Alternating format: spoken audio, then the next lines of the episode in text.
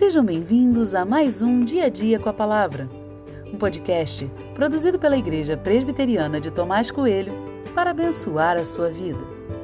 O título de hoje é Cuidar e Ser Cuidado e tem por base o texto de 1 Samuel 23, 15 e 16, que diz: Quando Davi percebeu que Saul tinha saído para tirar-lhe a vida, ficou no deserto de Zife, em Oreza. Então Jonatas, filho de Saul, se levantou e foi falar com Davi em Oreza, e lhe fortaleceu a confiança em Deus.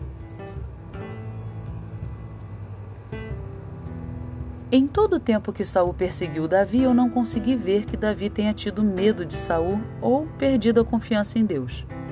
Pelo contrário, parece que Davi era cada vez mais maduro em suas atitudes e cada vez mais confiante em Deus. Mas há algo nesse texto que me chama atenção com relação a isso. Jonatas, filho de Saul, era amigo leal de Davi. Isso nunca foi escondido, nem de seu pai, o que trazia sempre grande revolta da parte de Saul.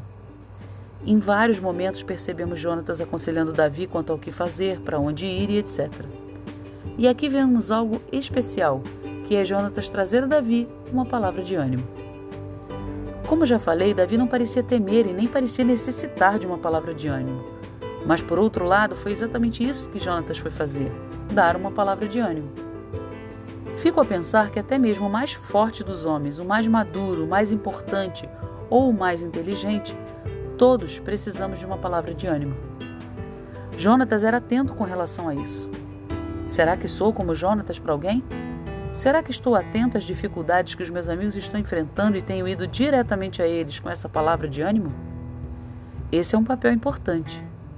Contudo, o outro lado da moeda me mostra que, mesmo que eu seja alguém muito forte emocionalmente e muito convencido daquilo que tenho para fazer, sou também alguém que precisa de cuidados.